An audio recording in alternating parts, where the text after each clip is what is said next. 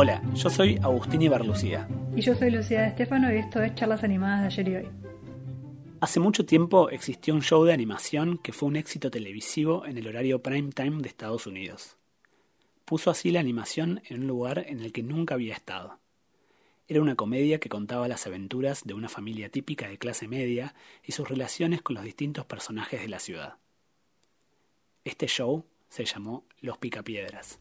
No, no, no se equivocaron de capítulo. El día de hoy vamos a hablar sobre los Simpsons. Pero es muy importante para hablar de los Simpsons, primero hablar sobre los picapiedras y enseguida les vamos a contar por qué. Quédense hasta el final del capítulo, que, como siempre, en esta nueva temporada de charlas animadas, vamos a tener un invitado musical sorpresa que nos va a hacer un cover de un tema de los Simpsons.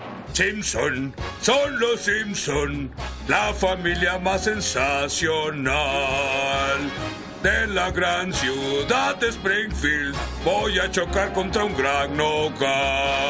¡Ah! Bueno, empezamos como siempre hablando un poquito del contexto de producción y cómo llegó a suceder algo tan increíble como Los Simpsons. En 1948 hubo un cambio en los cines del momento, dejaron de verse obligados a pasar películas clase B y cortos. Lo que pasaba hasta el momento es que como las películas eran continuadas, se pasaba una película principal y una clase B, y eso generaba mucha industria de justamente estas películas clases B y sobre todo cortos animados que se pasaban antes de las películas. Muchos estudios de animación de la época se desarmaron y se empezaron a, no saber qué hacer con esos cortos que, ya estaban producidos o que estaban por producirse. Y casualmente la década de los 50 fue cuando empezó a nacer la televisión. Entonces muchas de estas animaciones se mudaron a la pantalla chica. Dos animadores que se quedaron sin trabajo en el momento por, por estas mismas razones eran William Hanna y Joseph Barbera, de los que ya hablamos en un capítulo anterior, en el capítulo de Cartoon Network. Si no lo escucharon, pueden ir a escuchar eso, donde hablamos mucho de, los inicios de la producción animada en televisión. Pero si no, con, con saber esto les alcanza para este capítulo. Obviamente son los dos eh, creadores de Hanna-Barbera y los que crearon en 1960 una sitcom animada apuntando a un público más adulto. Esta serie se llamó Los Picapiedras y seguramente la conocen. En 1960, la cadena ABC de Estados Unidos estaba buscando llenar el horario prime time. El horario prime time es el horario principal en el que se garantizan más cantidad de audiencia. Entonces, apostaron, para poder diferenciarse de las demás cadenas, a un contenido de animación. Esa sitcom animada fueron Los Picapiedras y fueron un éxito enorme para la cadena. Esta serie estuvo basada en otra serie anterior que se llamaba Los Honeymooners, que sería como los que vienen de luna de miel, que era una sitcom donde una pareja de recién casados no se llevaba tan bien o tan amorosamente como se esperaba. Pero obviamente, al final de cada capítulo, había una moraleja, había un, eh, un retorno al status quo y una enseñanza como una máxima sobre la vida en el que los personajes volvían a estar en, ese punto de amor. Los Picapiedras duraron hasta 1966 al aire y generaron a su alrededor un montón de otras series animadas que intentaron un poco colgar de la popularidad que tuvo el programa. Cuando los Picapiedras terminaron en 1966 y se pasó un poco la popularidad del momento de las series animadas, pasaron más de dos décadas hasta que otra serie animada volvió a poner a la animación en el centro de la atención y esa serie fue obviamente Los Simpson en 1989.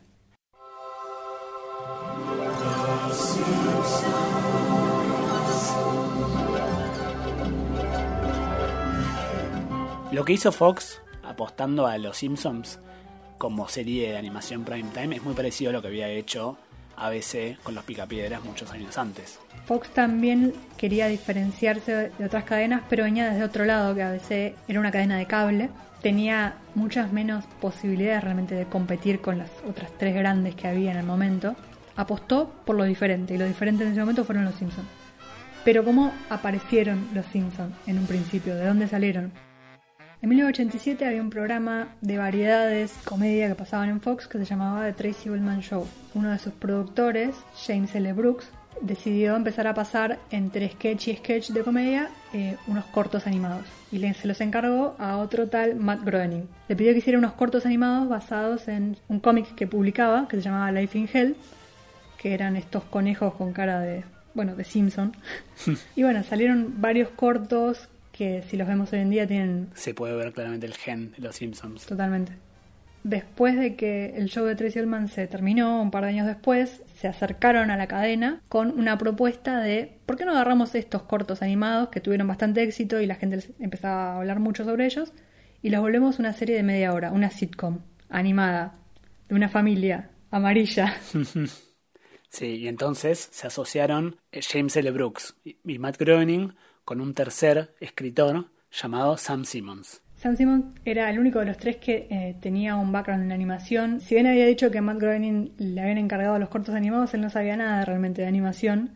Se había encargado del diseño de los personajes y de escribir los chistes y más o menos los guiones, pero la animación en sí le había hecho un estudio que se llama Claxi Supo, que tal vez lo conozcan porque es el estudio que hizo los Rugrats. Y que si ven esos cortos de ese momento, tienen como un estilo de animación como movediza y tembleque que tiene algo de los Rugrats. Sam Simmons, además de tener una preparación en animación, había sido escritor de muchas sitcoms conocidas y populares de los 70s y 80s. Entonces, Sam Simmons fue el tercero en esta tríada que construyeron a los Simpsons como los conocemos hoy en día. Eh, uno es el creador eh, de la idea, que es Matt Groening, otro es el productor, Jamie Brooks, y el tercero Sam Simmons, que es un escritor de sitcoms. Y si prestan atención en cada intro, que seguro se saben de memoria, de Los Simpsons, la tele que se ve en primer plano cuando termina toda la introducción dice eh, que está developed by y aparecen siempre estos tres nombres. A pesar de que hace muchos años que ya no son parte de la serie. Luego de que Los Simpsons ya estuviera siendo transmitido en Estados Unidos, Fox le ofreció el show a Hugo Di Guglielmo, el cabeza del canal El 13, el canal argentino. Pero no le gustó a la emisora entonces Yankelevich, eh, productor de Telefe, lo compró a un precio mucho más bajo. Compró todos los episodios por 200 dólares cada uno y desde entonces, el 8 de febrero de 1991, que no dejan de pasarse. Alto negocio. Alto negocio. Eh, al día de hoy, las dos cadenas que pasan Los Simpsons en Argentina son Telefe en televisión abierta y Fox en cable. Los Simpsons, estreno, la familia más loca y divertida de la televisión. Este martes a las 9 de la noche. Así se hace muy bien. Por Telefe. Habiendo dicho ya un poco el contexto de producción y la historia detrás del estreno de Los Simpsons, empecemos a hablar de lo que más nos convoca, que es eh, analizar la estructura, cuál es el esqueleto que hace a los Simpsons los Simpsons. ¿Te parece? Bueno, ante todo, Los Simpsons es una sitcom. Claro. ¿Eso qué implica? Que es una serie de 20 minutos de comedia en donde los gags pasan de las situaciones en las que vemos a ciertos personajes, personajes que como vemos todas las semanas, ya conocemos y conocemos su carácter. También lo que hace a una sitcom es que al final de cada capítulo el status quo se resetea y todo vuelve a la normalidad con, el, con la que empezó y el capítulo siguiente eh, como si nada hubiera sucedido. Exacto. Pero, ¿qué nos pasa con Los Simpsons? Porque antes lo que teníamos era la serie familiar en donde ese retorno al status quo se trataba sobre que los vínculos familiares volvían a reconstruirse, a reconstituirse, y había una moraleja, un mensaje, era una representación y construcción de la, de la familia americana, una oda a la familia americana. Claro, esa familia americana era eh, siempre de clase media tirando alta, sí. era como que vivían en una casa increíble y no trabajaban nunca. Es como Friends. Vemos Friends y decís, ¿cómo pueden tener estos departamentos en Nueva York si eran pibes de 25 años que no trabajaban nunca y se la pasaban tomando café? Tal cual. Las sitcoms apuntaban mucho a eso. Y sobre todo las de familia. Y, estoy hablando de cosas que nacieron en los 50, pero que hasta los 80 todavía estaban muy presentes. Por ejemplo, sí. los Simpsons eh, durante un tiempo compitieron en el mismo horario que se pasaba de Cosby Show. Claro. Que era como la sitcom familiar del momento. Claro, ese es el, el modelo en el que los Simpsons veían. Entonces, los Simpsons no eran otra sitcom más de ese estilo, sino que era una parodia. Pero lo que parodiaban no era como estamos tal vez acostumbrados hoy en día, el formato de la sitcom a nivel más metatextual, sino parodiaban la familia perfecta. No era una familia perfecta, era un padre medio alcohólico y vago, una madre que tenía unos problemas así como medio de depresión ocultos, una hija que era re neurótica y un pibe eh, que era un diablo más o menos. Parodiaban eh, a los personajes de las sitcoms, parodiaban eh, los mensajes de las sitcoms. Claro. Los Simpsons tenía siempre una actitud de, rebelión. Los cuatro personajes, la saco Maggie porque es bastante más intrascendente que los demás, tienen actitudes de rebelión. Homero se revela ante todo lo que le implica un un obstáculo en su afán de comer y descansar y que la vida le resulte fácil y disfrutar los pequeños placeres. Bart se, revela a la autoridad, a la policía, a las reglas, a la escuela. Y Lisa se revela a las cuestiones absurdas del sistema y que están, que están mal. Es, Lisa es feminista, es budista, es vegetariana, eh, tiene esa rebelión. ¡No es cierto! ¡Usted está mal! ¡Todo este maldito sistema está mal! Y Marge en realidad no, se revela, pero justamente en esa no rebelión de Marge es donde vemos el, el problema, ¿no? Pobre Marge está totalmente encerrada en ese, en ese rol y en esa representación de Marge es donde, donde radica el humor, digamos, como que está muy claro eh, que, que no está cómoda. Claro. Y además no solo eso, los Simpsons tenían una ciudad alrededor que es Springfield, que está llena de corrupción, de autoridades que son un desastre de una planta nuclear que en lugar de ser un símbolo de progreso es un símbolo de paranoia y peligro y cuestiones mal llevadas. Claro, este rasgo totalmente rebelde, de sátira rebelde de los Simpsons, se lo ponía Matt Groening. Matt Groening en este cómic del que hablamos antes, Life in Hell, eh, aparecen todas estas cosas de las que estamos hablando. Pero los Simpsons también es muy gracioso. Y eso se lo ponía Sam Simmons, el escritor de sitcoms del que hablamos. Funcionan muy bien los gags, este, está muy bien escrito. Eh, vamos a hablar de eso un poco más adelante. Y centraba su comedia sobre todo en los personajes. Claro. Sí, en esto que decíamos de, de que los personajes tienen rasgos que son inmutables. Eso nos permite saber cómo va a actuar Homero y reírnos como en esa complicidad con el programa también. Bueno, después la tercera pata es James Brooks, que, según cuentan los escritores del programa, le ponía el corazón. Era el que más impulsaba las historias de Lisa y Marge, sobre todo, y le ponía todo lo que tenía que ver con el amor que había en esa familia. Claro. Quizás alguna vez hablamos en el podcast de un video del que somos muy fanáticos, eh, que está en YouTube, está en inglés, que se llama The Problem with Irony, que sería el problema con la ironía, de un canal que se llama Will Shoulder, en donde él dice que la ironía lo que tiene es la capacidad de, de construir, de desarmar los grandes relatos, el gran relato del amor, de la familia, de la amistad, del Estado, de la policía, etc. Eh, pero el problema que, del que padecen por ahí muchas series, muchos contenidos culturales, como puede ser Seinfeld o Arrested Development eh, o Padre de Familia, es que no proponen nada nuevo que, está bien, digamos, es destruir y, estamos a favor de eso, pero que puede ser un problema, porque a veces es derrocar de un trono a los grandes relatos, pero para que en ese mismo trono se ponga la ironía, y que es muy vacía a veces.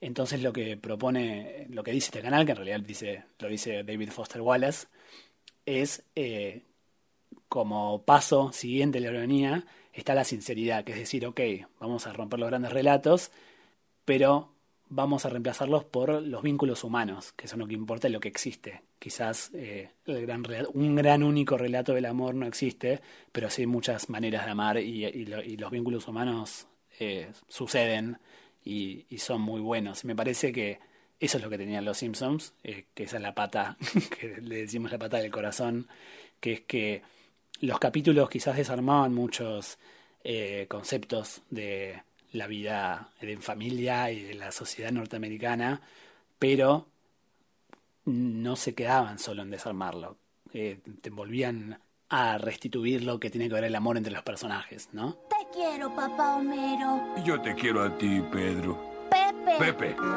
Quiero que se queden con esta idea de las tres patas que decimos, que una es la sátira rebelde, otro es eh, la comedia de personajes y la otra es el corazón, para algo que vamos a hablar más adelante en el capítulo, que es el futuro de los Simpsons. Bueno, como decíamos, principalmente Los Simpsons es una comedia, es una sitcom, y se ve mucho esto cuando lees un poquito o escuchas un poquito entrevistas a los escritores. La manera en que se producía y sobre todo se escribían los guiones de Los Simpsons se parecía mucho más a, la manera en que se escriben eh, programas de comedia, por ejemplo, con sketch o, más centrado en los gags, que como se escribe tal vez una serie como hablamos en algunos capítulos de- del contexto de producción de Hora de Aventura o de los de Cartoon Network, en donde no, eran grupos tan grandes, se trabajaba en conjunto con storyboard, la gente de storyboard y la gente de, de guion, pero estos eran gente que escribía comedia y se dedicaba a pensar chistes y a reescribirlos 20 millones de veces hasta que fueran completamente graciosos y tuvieran eh, una estructura y, y capas interesantes. Y se nota muchísimo eso en, en las temporadas, en las mejores temporadas. Sí, totalmente. Una regla que tenían eh, estos escritores era que a pesar de ser una serie animada, eso no significaba que podía pasar cualquier cosa. Y el ejemplo que ponían era el Coyote y el Correcaminos o ese tipo de cartoons de la era Acme, en donde de repente las, las leyes de la física se, se desarmaban o no sé, caía un yunque del cielo, aplastaba un personaje y después estaba bien. Digo, es una serie animada, pero no puede pasar cualquier cosa. Claro. Son humanos dentro de todo. Y, y sí se valen de ciertos recursos de la animación. Por ejemplo, si algo explota, quizás no se mueren. Eh, o, pueden o Homero puede caer por un precipicio. Claro, bueno, hay una anécdota con ese, ese momento justamente de ese capítulo que no querían hacerlo porque justamente era como demasiado acme la cuestión. Entonces, para que saliera y convencerlos, Sí, le- lo que terminaron haciendo fue ponerle como más sangre a Homero. Está bastante ensangrentado cuando lo vemos llegar al final del precipicio, todo golpeado. Esto es una serie dentro de todo realista, a pesar de que sean personajes amarillos con cuatro dedos y que esta tenga este pelo alto azul. Sí. Es una serie realista sobre personas. ¡Lo voy a lograr! ¡Lo voy a lograr! ¡Este es el mejor día de mi vida! ¡Soy el rey del mundo! ¡Uh, uh, uh! ¡Uh! ¡Ah! ¡Ah! ¡Ah! Bueno, y sin embargo hay cosas que la animación le suma a una serie así. Por ejemplo, una de las cosas que... Hay una, hay una muy buena Sí. entrevista que se las recomiendo, está en, en YouTube, el canal de Conan O'Brien, eh, que se llama Team Coco. Conan O'Brien, para los que no saben, fue uno de los escritores de un par de temporadas de Los Simpsons. Bueno, y hace esta entrevista como una mesa redonda con varios de sus compañeros del momento, que incluso hay algunos que siguen trabajando hoy en día en la serie, y hablaban de la libertad que sentían al poder escribir algo de animación que ninguno había hecho antes. Increíble.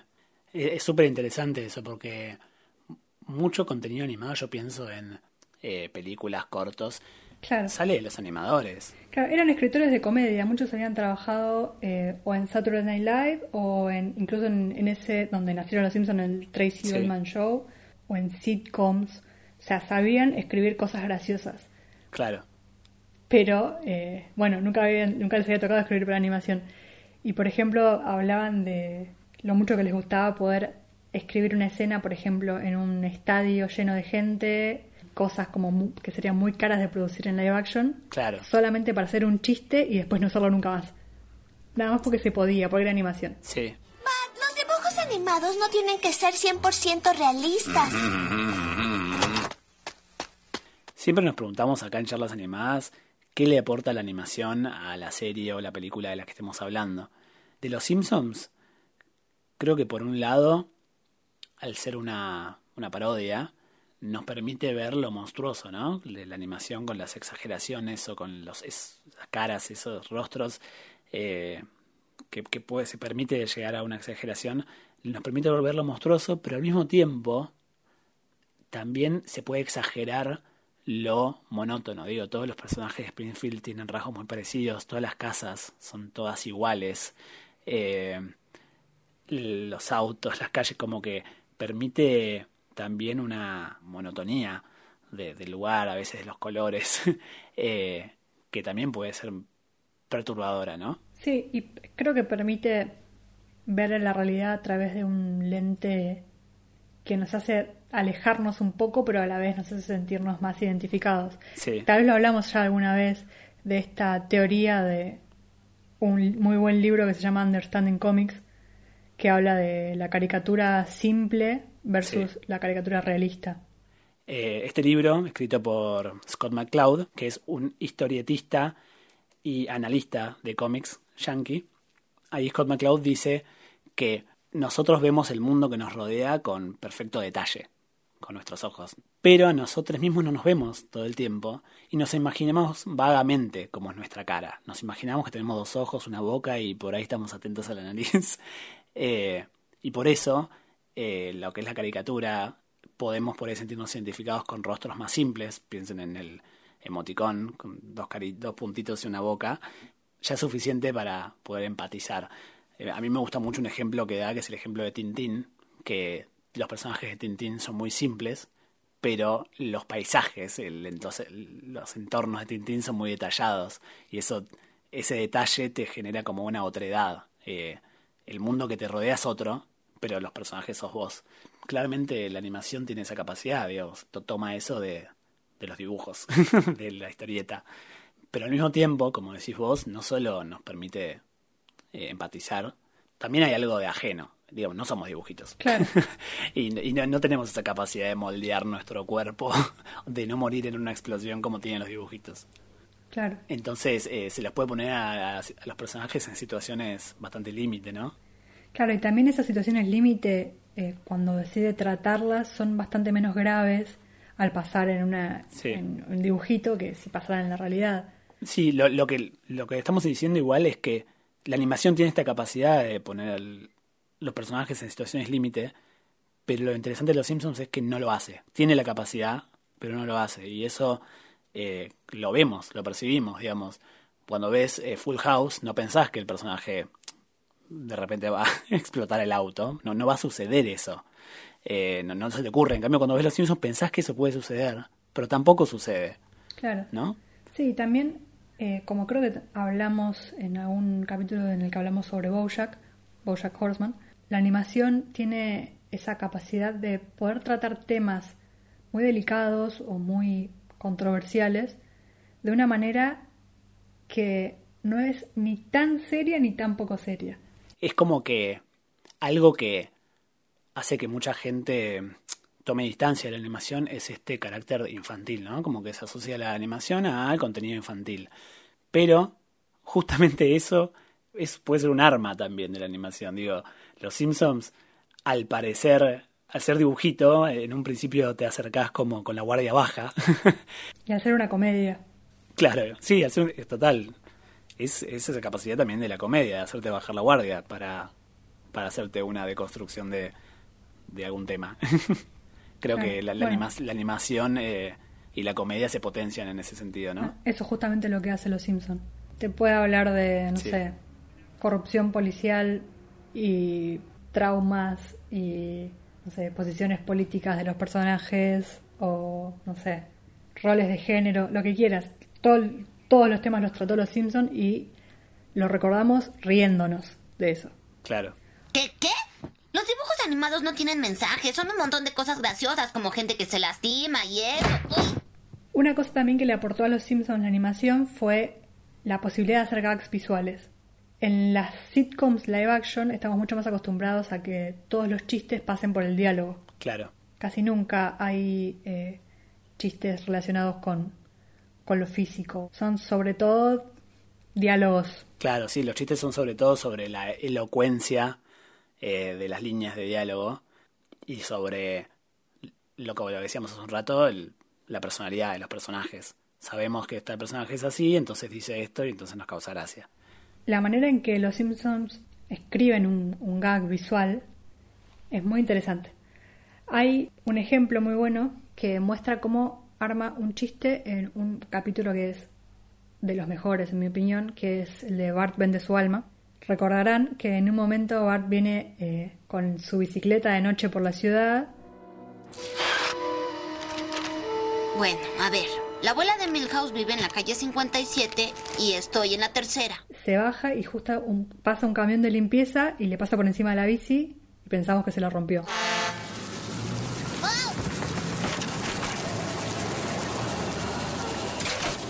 Pero la bici sale del otro lado y está limpia.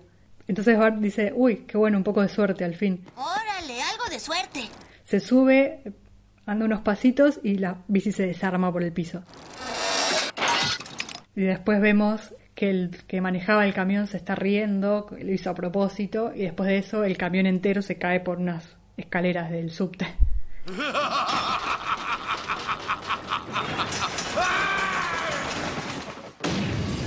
Todo ese chiste, todo ese gag, que dura nada más que 15 segundos, va bastante rápido, son en realidad como cinco chistes que se construyen uno sobre el otro. Claro, sí, son cinco chistes en 15 segundos. Y es algo que me parece muy típico de la animación, que es la capacidad de narrar rápido. Tiene mucha velocidad. Siempre decimos que Hora de Aventura es increíble todo lo que cuenta en 10 minutos. Vos ves un capítulo de Hora de Aventura y sentís que te contaron un montón de cosas y después te das cuenta que pasaron 10 minutos. Claro. Porque hay algo de, de la materialidad de las cosas que permite mucha velocidad para el chiste. Creo que este mismo chiste, este gag que estás contando de este quíntuple gag, en live action no hubiese tomado 15 segundos. Quizás son los mismos chistes y quizás sería bueno, pero habría tomado 30 segundos, porque hay algo del movimiento de un camión, de una bici desarmándose que, que toma más tiempo. Eh, en animación vos ves a Homero correr de un lado de la habitación a la otra y lo corre en un segundo, mientras que una persona corriendo tarda más, necesariamente. Claro. Y en relación en general a las sitcoms eh, live action, hay algo que los Simpsons no tenían en su momento, que eran las risas grabadas, que era algo muy típico de las sitcoms Sí. y que, que posibilitaban una sola manera de estructurar un chiste. Claro. Contar la premisa del chiste, un punchline y las risas. Y todos los personajes se quedaban callados durante un par de segundos para esperar a que el público se ríe y después seguían. De hecho, hay muchos videos en, en internet que les recomiendo que los busquen, porque son- dan mucho miedo, en el que le sacan el track de risas a las sitcoms y son terroríficos, son bastante creepy. Es como que todos se quedan Sí, sí. mirándose, nadie se ríe y Sí, yo eh, eh, me parecen increíbles esos videos, pero lo cierto es que justamente está esa pausa, está ese momento incómodo de los personajes porque están las risas. Es un poco tramposo eliminar la risa, pero no eliminar el tiempo visual. es cierto. Eh, los Simpsons lo que tiene es que al no tener las risas y al ser animado, le da, tiene un ritmo muy veloz, ¿no? Claro, sí, el- el- las risas no directamente no tienen lugar en, por ejemplo, ese chiste que conté, ese gag. Claro. Porque no solo son cinco gags distintos, sino que cuando la pones, la pones al final, te estás perdiendo como las capas. Y los Claro. Simpsons creo que en general se construye mucho en capas. Y no solo los gags, sino, por ejemplo, los capítulos funcionan así. Si se tratan de acordar cómo terminan los Simpsons en cierta situación, se van a dar cuenta que en realidad el capítulo empieza de una manera completamente distinta, que nada que ver, y se va construyendo que de eso pasan a esta otra situación, que después lo lleva a esta otra y terminan todos en China, no sé. Sí, sí, esa es como una marca registrada de los Simpsons. Empezar desde un lugar que nada tiene que ver con a dónde va a, ter- a dónde va a seguir, cuál va a ser el tema del capítulo. Esto lo que hace es construir sobre las anteriores. Cada una se construye sobre la anterior y, y hace un chiste más sólido. O sea, Sí. un- una premisa más sólida, ¿no? Un capítulo más sólido. Hay una cosa que es una característica de las sitcoms, que era el hecho de que al final de cada capítulo se reseteaba todo como si nada hubiera pasado, que los Simpsons si bien hacen muchas veces alusiones a eso y lo usan para hacer chistes, también lo respetan. Hay Claro, pocos, sí. hay pocos eventos a través de las temporadas que quedan y, y se vuelven parte del canon, digamos, de los Simpsons. Como, no sé, Lisa se vuelve vegetariana en la temporada 7 y sigue siéndolo durante Sí, el resto de los Simpsons. Se muere Maud Flanders y se queda muerta durante Sí. mucho tiempo. Ah, lo- todos los intentos de Bob Patiño de matar a Bart. Claro. Pero bueno, son como muy particulares los eventos que, que quedan en la historia y todo lo demás se resetea y se va borrando. Y esto lo que hace es, a diferencia de las series que estamos mucho más acostumbrados a ver hoy en día, que son series que construyen a través de, de lo seriado y no de lo episódico, construyen a sus personajes, los hacen evolucionar, los vamos conociendo, pero a la vez van cambiando los personajes. Estos personajes no crecen. O sea, Bart tiene 10 años hace 31 años. Sí. Y eso, por lo menos en su momento, igual funcionaba a la hora de, de que conozcamos y queramos esos personajes, porque en lugar de que el personaje cambie en la serie y crezca, crecía como en el espectador.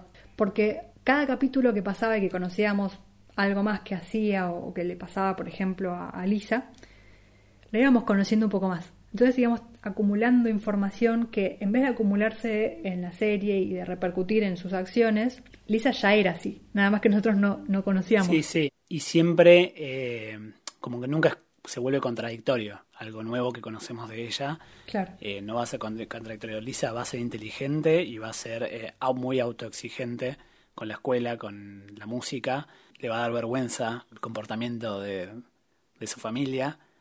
Y es todo el tiempo así. Como decís, conocemos más de ella, pero el carácter es el mismo. ¿Quieres conocer tu futuro? Siento, no creo en adivinos. Mejor me voy. Porque la prisa Bart, Maggie y March están en el torneo y Homero en el teatro de títeres. ¡Ah! Sí puede ver el presente. Esta excelente construcción de personajes, de gags, la forma que tenían de reflejar de manera de verdad muy aguda la cultura que los rodeaba, nos hace inevitablemente mirar cómo está actualmente, o mejor dicho, durante los últimos 20 años ya. Y eso nos lleva a la pregunta del millón, que es ¿qué hizo que los Simpsons se vuelvan esa otra serie que son hoy? O, mejor dicho, ¿por qué se volvieron malos? Pero vamos a frenar la charla por un momento porque nos emocionamos un poco y se nos hizo medio largo. Así que mientras tanto vamos a escuchar el cover musical que nos mandó Gaspar Baqué. Es un amigo de la casa, músico multifacético y un gran, gran, gran fanático de Los Simpson.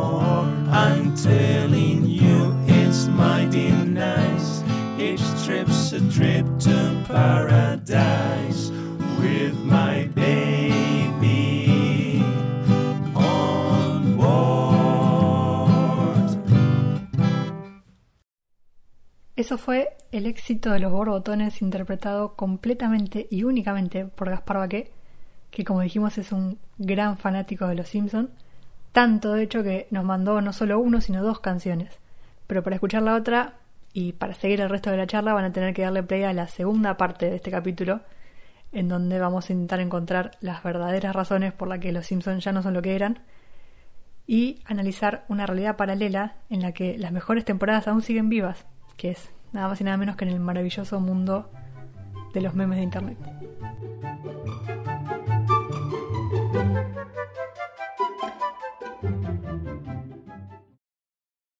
Espero que os haya iluminado. Pero tengo que... Gracias, vuelvan pronto. Pero- Gracias, vuelvan pronto.